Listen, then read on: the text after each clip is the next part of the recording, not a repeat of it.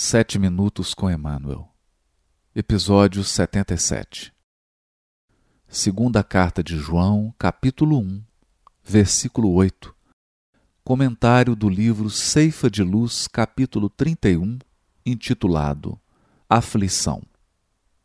Acautelai-vos para não perderdes o fruto de nossos trabalhos, mas, ao contrário, receber pela recompensa segundo João, capítulo 1, versículo 8.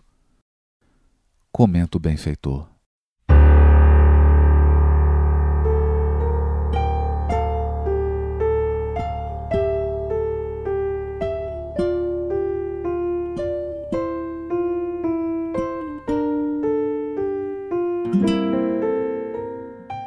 Cada criatura retorna à terra com a aflição que lhe diz respeito às lides regeneradoras. Aflição que nos expressa o passado renascente ou nos define o débito atuante na contabilidade divina. Aqui é a enfermidade que o tempo trará inevitável, quando precisa, ao campo de nossos impulsos inferiores. Ali, é a condição social repleta de espinhos, em que se nos reajustarão as diretrizes e os pensamentos. Acolá é o templo doméstico transformado em cadinho de angustiosos padecimentos, caldeando-nos emoções e ideias, para que a simplicidade nos retorne à existência. Além, é a tarefa representativa em que o estandarte do bem comum exige de nós os mais largos testemunhos de compreensão e renúncia, reclamando-nos integral ajustamento à felicidade dos outros antes de cogitar de nossa própria felicidade.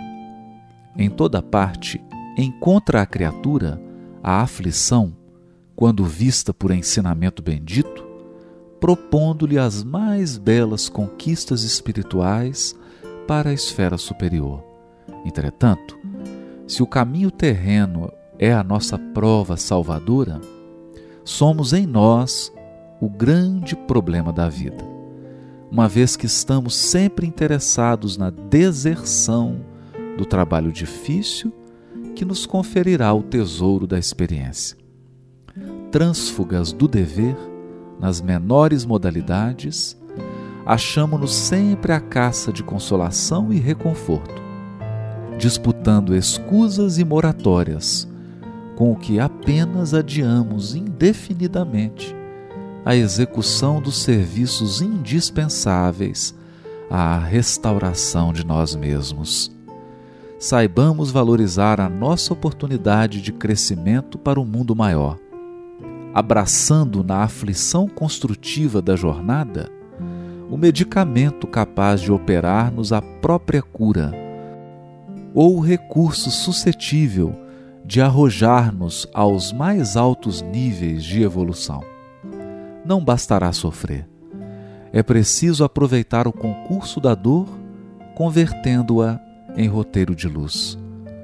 Colocados desse modo, entre as provações que nos assinalam a senda de cada dia, usemos constantemente a chave do sacrifício próprio em favor da paz e da alegria dos que nos cercam. Porque somente diminuindo as provações alheias é que conseguiremos converter as nossas em talentos de amor para as bem-aventuranças imperecíveis.